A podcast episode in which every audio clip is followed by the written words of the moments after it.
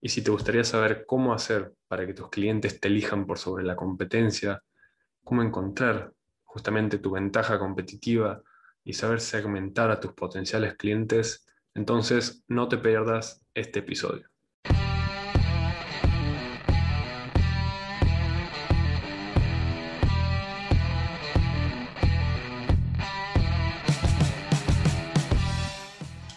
Buenas, buenas, les doy la bienvenida a otro episodio del podcast Hostel 360. En esta ocasión tenemos una entrevista que va a ser dividida en dos partes, en dos, episodios, dos episodios. Una entrevista con Rodrigo Ferreri, al que vamos a presentar más en profundidad dentro de la entrevista. No se las pierdan, ninguna de las dos partes tienen muchísimo valor, muchísimas ideas y estrategias. Así que sin más, los dejo con la entrevista. Bueno, les doy la bienvenida a la audiencia de Codiem también a la nuestra. Eh, acá vamos a hablar, Super Hostels es una agencia de marketing, enfocada en, hostels, así que seguramente las preguntas van a ir orientadas hacia ese nicho, pero si la audiencia de Coding puede dar muchos alojamientos, hasta cualquier, cualquier empresa o emprendimiento, seguramente muchas de las respuestas y, y lo que salga acá les va a servir y les va a traer varias ideas, creo yo, ¿no? 100%, aparte el timing no puede haber sido mejor porque estamos en plena Semana Santa, donde el turismo es, es tema presente para, sobre todo para los que viven de alojamientos y turismo, así que Totalmente. seguro que algo copado va a salir. Seguro que sí. Muchas gracias, Rode, de vuelta por, por aceptar la invitación. Eh, y bueno, yo soy miembro de Codiem quizás hace dos años ya, con algunas idas y venidas, algunas pausas. Eh, como conté alguna vez en, el perfil de Instagram, Rodri, Rodri me inspiró quizás a, empezar con la idea de, Super Hostels con una pregunta que le hizo, algún consejo para, para empezar con una agencia de marketing digital y me dijo, enfócate en, un nicho que, te guste y te apasione y, y surgió esto, así que... Eso surgió. Me acuerdo, estaba revisando hoy este, historial de Instagram y para ver si alguna vez habíamos conversado y qué habíamos conversado y, encontré esas conversaciones y esas preguntas, así que es muy bueno ver la, evolución, ¿no? De la idea a la acción, este, así que bien ahí. Sí, sí, encima pasó, pasó bastante tiempo, pasaron varias ideas de por medio hasta, hasta que surgió esto. Excelente. Me acuerdo que, que vos me has dicho que, que, me enfoque en el básquet, por ejemplo, porque yo jugué el básquet, juego. Así que, nada, fue, fue una linda transición, un lindo proceso. Muy bien.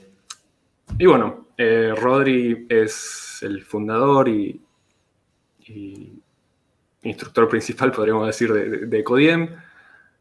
Creo que si podés hacer una presentación, Rodri, vos, un poco de, quién sos y qué haces, estaría buenísimo. Para, para, los que, para los que se van conectando ahí en Instagram, veo el Instagram de Codiem, sé que también estamos transmitiendo desde, desde tu cuenta, así que capaz hay alguien que, que no me conoce. Este, Ecodiem es una academia de marketing digital para emprendedores que nace en el 2016. Yo soy el fundador y el director, quien de alguna forma lleva adelante ese proyecto.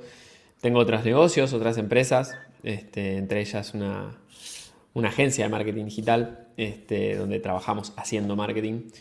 Eh, y en Ecodiem, obviamente que también hacemos marketing, pues hacemos marketing para nosotros, pero nuestro foco en Ecodiem es enseñar marketing. Y, desde el 2016 que nos dedicamos a ayudar a emprendedores en ese camino. Personalmente hago marketing y trabajo de esto desde el 2008. Ya van a ser casi 11 años, o no, 12, 13 años, no sé, ya, ya es un montón de tiempo, básicamente. Este, y, he visto toda la evolución del marketing, por lo menos desde el 2008, desde adentro. Y, bueno, hoy, hoy, hoy tengo vivo, esa, vivo en un estado de gratitud constante de poder haber encontrado algo que me apasiona tanto como es la comunicación, eh, el ayudar, el enseñar y combinarlo con, con un estilo de vida que me acompaña, que, siempre deseé, que, es trabajar de forma remota, tener un equipo. Hoy entre las empresas somos aproximadamente unas 20, 20 y pico de personas, eh, todos trabajando de forma remota desde hace años. Em, eso me permitió a mí ir tomando ciertas decisiones a lo largo de mi vida que me orientadas y alineadas con mis grandes objetivos de largo plazo que estaban, que estaban conectados con estar cerca de la naturaleza, poder, recién hablábamos, vengo de, vengo de estar en el agua, de estar surfeando a la mañana y para mí el poder estar haciendo, de estar surfeando a la mañana y de repente después venir y que mi trabajo sea comunicar y enseñar, y e, esa, ese, equilibrio que, que logré en lo personal, me, lo disfruto mucho y, y, de alguna forma lo que tratamos de hacer en Ecodien también es ayudar a las personas a diseñar ese propio equilibrio, a diseñar ese propio estilo de vida. Y haciendo referencia a esto que vos me, me, comentabas que yo te había sugerido enfocarte en un nicho que te guste, esa es la parte para mí más importante de la ecuación. O sea, muchas personas, cualquier persona que más o menos entienda algo de marketing, si vos le decís, che, quiero hacer una agencia de marketing, ¿qué hago? Te va a decir, busca un nicho. Algunos te van a decir busca un nicho rentable, busca un nicho donde haya hoy en día mucha demanda y poca oferta, busca un nicho, para mí es buscar un nicho que te guste, porque creo yo que en la ecuación esa, esa, variable de que te guste, barra que sea tu pasión, barra que lo disfrutes, barra que, o sea, no necesariamente tu pasión tiene que ser los hostels, pero que sea algo que esté conectado, capaz te gusta viajar, capaz te gusta el mundo del turismo, capaz te gusta el concepto de los alojamientos, capaz pero que te guste, que lo disfrutes, porque esa es la variable del éxito en el largo plazo. Eso es lo que hace que un emprendedor sea capaz de desarrollar la resiliencia que requiere emprender para atravesar los diferentes obstáculos que se van a presentar en la vida y en el emprendimiento. Y, cuando uno está conectado con, desde una, de una forma más profunda con su emprendimiento porque lo disfruta, para mí ahí está la verdadera libertad, la, libertad financiera, la libertad donde no, vos estás haciendo lo que querés hacer. Eh, no estás haciendo lo que tenés que hacer para generar ingresos para pagar otra. Estás haciendo lo que querés hacer y lo que elegís hacer. Y, creo que eso es, dentro de lo que hacemos en Ecodien, que es enseñar marketing, el, el valor agregado, si se quiere, detrás de todo ese marketing y esa cuestión técnica de cómo hacer campañas y cómo posicionar la marca, branding, community, mercado libre, email marketing, Google Ads, todo ese ecosistema. Encima de todo eso, esta capa de hay una filosofía de vida detrás.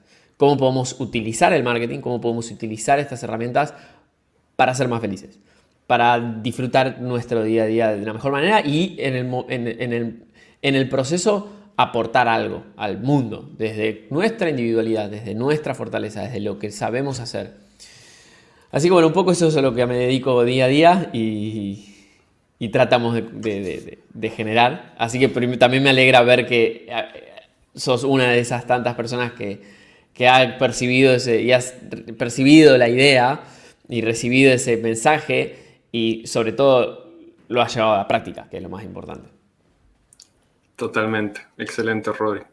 Coincido con lo que decís, creo que en general los dueños de hostels, de alojamiento, van a compartir mucho esta idea del estilo de vida, porque en general, o en muchos casos, el, nacimiento de estos hostels viene de, viene 100%, que viajaron, que quisieron, quisieron vivir eso, seguramente están en un lugar que, generalmente, sí, 100%, generalmente, o sea, ahora que lo decís, que no lo había pensado, pero el dueño del hostel, o sea, quien decide en general, es porque elige vivir en ese lugar. O sea, le gusta tanto ese lugar que dice, yo quiero estar acá, quiero vivir acá y quiero recibir gente que venga acá porque quiero que la pasen bien en este lugar. Y ahí está la, esa es la variable de éxito. Ahora, si vos te vas a poner un hostel, no sé, te dicen, oh, está de moda Canas Vieiras en Brasil y vos decís, bueno, como está de moda y hay muchos argentinos que van allá y no sé, el tipo de cambio es favorable, entonces voy a hacer, voy a ir a poner un hostel. Tal vez la pasás bárbaro, pero no necesariamente lo vas a disfrutar. Ahora, si vos decís, che, quiero ir a vivir a Barra de Alagoa en Florianópolis y quiero vivir ahí, ¿cómo hago para vivir ahí? Y de repente surge la idea, ¿qué tal si pongo un hostel? Es, ahí está mucho más alineado. En general, la hostel y las personas que trabajan o tienen hostels es porque eligen ese lugar como lugar donde vivir. Eh, así que está súper conectado. Totalmente. Y creo que ahí entra en juego también la variable de, las pasiones, de lo que uno disfruta, porque la hospitalidad en sí, el recibir a una persona, hacer que su experiencia sea sea buena, que resolver sus problemas, aconsejarlo, darle indicaciones, eso es algo que, quizás hasta se nace, es una pasión que, es difícil. Hay gente que, porque se necesita mucha empatía. Se necesita ser buen anfitrión. Yo me considero un pésimo anfitrión. Pésimo anfitrión soy. En mi, en mi casa, por lo menos. Eh, pésimo. ¿Viste esas personas que vas a comer un asado a su casa y no hay nada. No, están pensando en cómo vos hasta hacer que vos te sientas cómodo. Yo estoy tipo. Venís a mi casa, tipo. Pasá y haz lo que te cante. O sea, pero no estoy pensando. necesitas, ¿querés que te traiga algo para tomar? Este, no, soy, no soy anfitrión, no me sale. Este, lo, hago el esfuerzo a veces, pero hasta incluso no, es que algo que disfrute, ¿no? Hay gente que disfruta recibir gente. Hay gente que disfruta los preparativos para recibir gente. Yo soy todo lo contrario. Este, entonces, es otra, esa es otra característica que es, es natural de las personas. Y hay gente, y he hablado con mucha gente que trabajando así en turismo y sobre todo turismo receptivo, de recibir gente y ser anfitriones, hay gente que la pasa bomba en eso, que le encanta recibir gente distinta, que rotación constante, eh, que se, alimentan de eso, se alimentan de la, de la, rotación de gente, se alimentan de recibir, de enseñar. a mi novia, ella es tipo, le encanta enseñarte, tipo, recibir gente y enseñarte y, si, no sé, si venís a un lugar y ella conoce, le encanta hacerte el tour, ¿entendés? Es súper anfitriona. Este, y también le encantan los viajes, así que probablemente en algún momento me, me convenza y pongamos algún hostel en algún lindo del mundo que nos guste eh, ir a pasar un tiempo. Tremendo. O ahí mismo en, la barra, ¿por qué no? Con lo hermoso que es. ¿Por qué no? ¿Por qué no? Pero bueno, acá está nuestra casa, como que sería, por ahora mi casa está ahí, estoy bien. Sería mucho trabajo. Bueno, creo que un poco también conectado a esto y, algo que me parece importante siempre tener en cuenta, tener en claro en cualquier emprendimiento es las ventajas competitivas y la diferenciación. Sí. No sé si podrías explicar un poco este concepto y si te parece cómo encontrar tu ventaja competitiva en un hostel o en general. Bien. Eh, eh, el ejercicio me, parece súper interesante porque creo que no he trabajado nunca con hostels eh, desde el marketing, así que estoy en cero y me divierte estar en cero porque es como soy un Canva en blanco, voy a, voy a ver qué se me ocurre. Pero el concepto de ventaja, la ventaja competitiva viene a ser, o sea, la definición viene a ser aquella característica de tu negocio que es una ventaja en relación a tus competidores. O sea, es algo que tus consumidores valoran, ya sea porque se traslada, o sea, se traslada a mejor precio o a mejor producto o a lo que sea, pero que e, es valioso en el mercado y en la cadena de valor y que es difícilmente copiable por tu competencia. ¿sí? Eh, por ejemplo, si vos tenés, si vos sos fabricante de un tipo de productos y vos tenés el campo donde sembrar las semillas, donde, que después se usa para hacer parte del producto. Vos tenés desde la materia prima hasta el producto final y de repente tenés, sos el único que tiene toda esa infraestructura y todos tus competidores simplemente te compran a vos porque vos sos el único que tiene la, capacidad de producir la materia prima. En ese caso, tú, la ventaja competitiva en ese negocio vendría a ser esa unidad de producción de materia prima porque es difícilmente copiable, porque requiere un montón de infraestructura y de alguna manera pone a todos tus competidores a depender de vos, que sos el que produce la materia prima y vos vas a tener ventaja competitiva en la cadena de producción, en la cadena de valor, etc. Otro ejemplo podría ser la innovación. Muchas veces la innovación, la tecnología, cada vez menos, porque cada vez va más rápido, pero durante mucho tiempo la, la innovación dentro del mundo de la tecnología eran ventajas competitivas durante un periodo relativamente coherente de tiempo, ¿sí? De repente, no sé, iPhone cuando sacó los primeros iPhone, fue, era una ventaja competitiva algunas características que tenía el iPhone hasta que aparecieron productos de otras marcas que satisfacían la misma necesidad o que tenían características similares. Entonces, la ventaja competitiva viene a ser eso que te da un diferencial, que ese diferencial genera valor en la cadena comercial que finalmente es percibido como tal por el consumidor final, ¿sí? Porque esto, yo puedo decir, no, mi ventaja competitiva es que yo soy re buena persona.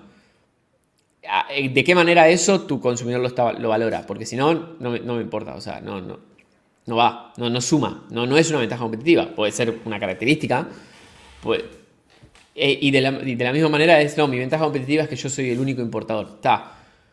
¿Cuán, ¿Cuán difícil es para otros competidores ir a importar el mismo producto? Si la dificultad es, no, mira, tienen que conocer, el, tienen que tener el contacto que tengo yo, irse, no sé, a China, pasarse un año investigando proveedores, qué sé yo, aprender de ta, ta, ta, ta.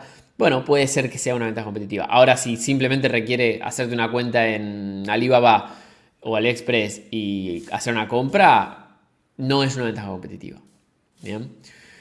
metiéndonos en el, el nicho de los hostels, yo creo que depende mucho el, tipo de hostel que estemos hablando, pero la locación muchas veces puede ser una ventaja competitiva porque puede ser difícil de imitar. O sea, vos podés tener una muy buena ubicación que no sea fácil de imitar por otro hostel. No siempre se da porque generalmente los hostels están todos más o menos en la misma zona, pero puede darse que vos tengas un hostel ubicado en un lugar con una vista, con una accesibilidad que no hay otros y eso lo transforme en una ventaja competitiva siempre y cuando esa locación sea demandada, esa ubicación sea buscada por, por, las personas. Puede ser la vista, ¿no? Puede ser el paisaje, puede ser las condiciones climáticas. Eso competitiva que muchas veces no se ve puede ser si vos rentás el lugar o si es tu propia tierra o casa o lugar.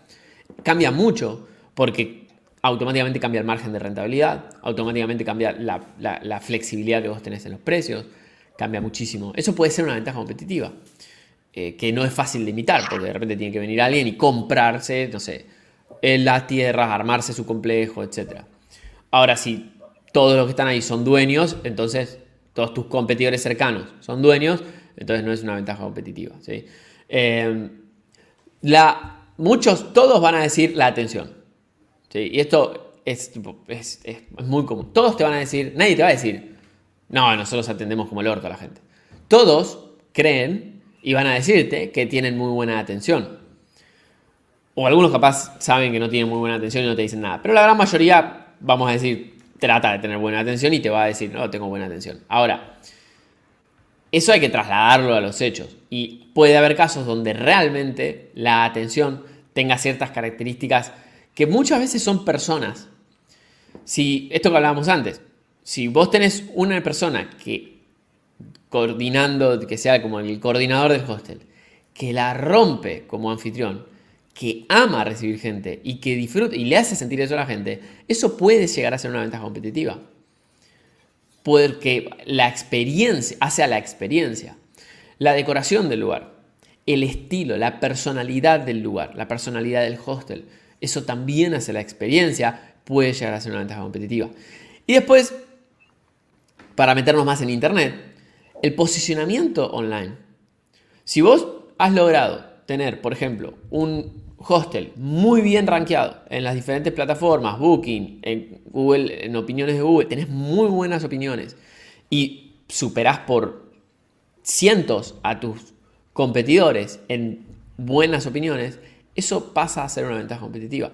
La, la estrategia de comunicación y la presencia y la facilidad que le des a tus usuarios para reservar online y para acceder a la información, todo eso puede construir también un diferencial. Eh, justo hace unos días estábamos viendo acá hostels y lugares en Cabo Polonio, que es un lugar acá en, Uruguay muy lindo, muy turístico. Y, fui en el verano, el verano pasado fui. Yo no fui todavía. Me, dicen que es una locura. Este, quiero ir a ver las estrellas. Dicen que son las mejores estrellas que podés ver en. Mucha gente me, ha dicho que es el lugar donde vio las mejores estrellas en su vida. Porque no tiene electricidad de la noche, usa muy poca electricidad, entonces el cielo está puro. y estuvimos investigando y muy interesante porque en, en el proceso de ver, vos decís, desde las fotos hasta cómo te explican el lugar, hasta cómo te, te responden si mandas un WhatsApp, todo eso hace a la experiencia, incluso antes de llegar. Entonces, no, el proceso de compra en, lo que es turismo y sobre todo en lo que es alojamientos, empieza desde el momento en que la persona está haciendo una búsqueda en Internet. Y me atrevería a ir un paso hacia atrás. Empieza en el momento en que la persona se le cruza, se le cruza por su mapa mental la posibilidad de conocer ese lugar. Hay justamente este, con este caso de Cabo Polonio, hace meses que, tengo, que sigo una cuenta que sube fotos de Cabo Polonio, de las estrellas, de los atardeceres, de los amaneceres, fotos. Y es un alojamiento y sube contenido constantemente. Y yo no es que no conocía Cabo Polonio, es que no estaba en mi mapa, pero de alguna forma esa cuenta en Instagram me hacía tenerlo presente todos los días, porque todos los días veía, como me gustan a mí los paisajes, me mostraba, me mostraba fotos de paisajes y obviamente eran relevantes para mí en el feed, entonces yo me detenía, los veía, los leía. Y el otro día cuando estábamos conversando, che, vamos a Cabo Polonio, enseguida en mi cabeza apareció el Instagram de este alojamiento. Y enseguida fue una de las opciones. Y fíjate que lo que hizo ese alojamiento fue crearme a mí la. simplemente posicionarme en mi cabeza de que si algún día voy ahí, esa es una buena opción. Imagínate lo que puede hacer una marca de un hostel que esté en cualquier lugar del mundo que sea atractivo, si le dedicase tiempo a generar contenido pensado para enamorar a las personas, para atraer a las personas al lugar, para convencer a las personas. O sea, con lo, con lo compartible que son los conceptos, los contenidos de turismo. Tipo, vos subís fotos de paisajes y a la gente le gusta. Eh, si tenés buen contenido y si generás buen contenido. Entonces, todo la, toda la estrategia, toda la comunicación hacia la experiencia. Y desde ahí, hoy creo que muchas, hay muchas oportunidades de alojamientos que solamente se, se dedican a recibir reservas por Booking y que se están perdiendo la posibilidad de ser los primeros. O sea, así como antes esperabas que el gobierno agarre, no sé, viste, el, gobierno del el, Ministerio de Turismo de la provincia se ponga las pilas y empiece a promover. Bueno, yo digo, no, fuck de gobierno. ¿Qué puedes hacer vos para promover el turismo a tu lugar? Vos sos tu propio promotor. Vos sos tu propio promotor. Vos tenés que encargarte de mostrar a la gente por qué tu lugar es un atractivo para ellos. Y si lo haces bien, te van a elegir a vos. Totalmente. Coincido 100%. Una consulta ahí. En, la cuestión de la ubicación del hostel, por ejemplo, hay una diferencia entre si es como si tu ubicación es una ventaja competitiva. Si vos sos dueño del lugar, así estás alquilando, se limita un poco, ¿no? Sí. ¿Esa ventaja? Sí, o sea, que claramente hay mucha diferencia en si vos sos dueño del lugar a que si vos estás alquilando. Este, pero ¿a qué te referís con la ubicación? O como con la relación con si la tu ventaja Si tu ventaja competitiva es, es, la ubicación, la vista que tenés desde tu hostel, sí. Si estás alquilando, creo que hay, que, que hay mucho que escapa tu O sea, estás más... Estás, si estás alquilando, si tu ventaja competitiva es la ubicación, pero vos estás y vos sos, rentás el lugar, lo alquilás, en realidad estás en una posición de debilidad constante. Porque si el que te lo alquila sabe lo valioso que es para vos la ubicación, tiene mayor poder de negociación al momento de el precio o también la barrera de entrada, o sea, eh, va a haber muchos, puede haber otras personas interesadas en ocupar ese lugar, dispuestas a pagar más por ello. Entonces sí, ahí pierde poder ese, o sea, si vos alquilás el lugar, la locación pierde poder como ventaja competitiva. Puede funcionar como ventaja, como un punto importante, pero no, sé si entraría en el concepto de, ventaja competitiva. Perfecto. En cuanto, otra vez, en cuanto a, las pasiones, a lo que a uno le gusta hacer relacionado con el hostel, por ejemplo, buscar un nicho dentro de los hostels, el hostel wellness, en cuanto a yoga, toda la alimentación sana, party hostels. ¿Te parece que eso podría contar con una ventaja competitiva? El conocimiento, la experiencia que uno tiene por fuera, quizás. 100%. Yo le diría, le pondría como la personalidad del hostel. Tipo, ¿cuál es el estilo del hostel? ¿A quién, quién es el cliente ideal de ese hostel? No es lo mismo un hostel orientado a así, tipo yoga, estilo, un, estilo de vida wellness, tipo todo saludable, qué sé yo, a un hostel que sea, que sea este es el hostel donde de paso. Y que muchas veces depende, depende de la, la, vibra del lugar, la que hace a la personalidad. O sea, tenés que estar alineado a qué espera la gente que viene a este lugar. Porque hay muchos lugares donde hay hostels en, gran, en plenas ciudades donde el hostel la única función que cumple es conocer gente y pasar la noche. Después la gente lo que va a disfrutar es la ciudad. Entonces el hostel de alguna manera tiene que proponer que esa sea la, vibra de pasar acá, tipo, vas a dormir cómodo, vas a estar bien, vas a tener todo, eh, y te digo todo lo que puedes hacer afuera. Después hay hostels que te invitan a estar adentro. Hay hostels que tienen otra vibra, otra, otra energía, otro, es tipo, tenés una piletita, tenés la mesita de ping-pong, tenés el pool, tenés una cocina más cómoda, tenés mejores... Entonces eso hace a la energía. Entonces hay gente que va a pasar tiempo al hostel, a pasar tiempo en el hostel. Yo he estado todos los tipos de hostel que... que no sé si todos, pero he estado diversos tipos de hostel en diversos países, eh, diversos tipos de alojamientos también, desde casas hechas hostel con simplemente tipo... que no, no se llama casas, tienen otro nombre, no me sale ahora. Em, hasta tipo, hostels gigantes donde, sos tipo, son todas personas que entran y salen constantemente, a hostels no tan grandes, con camas más privadas. Y, cada, hostel tiene su energía. Y, creo que la energía, que, o sea, la energía del hostel también atrae a determinado tipo de personas. Y tiene que, es muy importante que la comunicación esté bien alineada para que el que quiera ir a buscar joda, encuentre joda.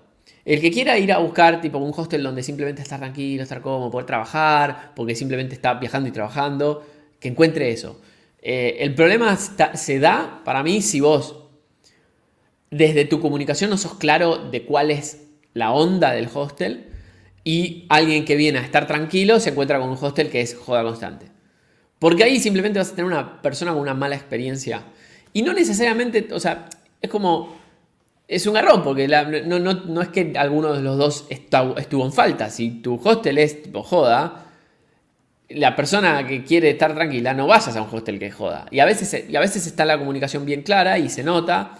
Después están los que están en el medio y no tiene que ser ni una ni la otra. Pero creo que sí está bueno, tipo, tiene que estar bien definida la personalidad del hostel. Y muchas veces la personalidad del hostel va a estar muy alineada a la personalidad de los dueños o de quienes lo dirigen. ¿Por qué? Porque si los dueños quieren, les gusta la joda, ¿sí? y yo digo joda, simplemente que haya actividad de noche, ponga, pasa y todas las noches toca a alguien distinto y hay movimiento. Eh, si al dueño le gusta ese estilo, lo va a llevar para ese lugar. Si al dueño, yo si pusiese un hostel, yo a las 10 estarían todos durmiendo. Entonces le diría, tipo, bueno, chicos, empezamos yoga a las 7, comemos tempranito, nos vamos todos a dormir, no me rompa las bolas. Mañana nos levantamos a las 6, todos arriba, vamos a surfear.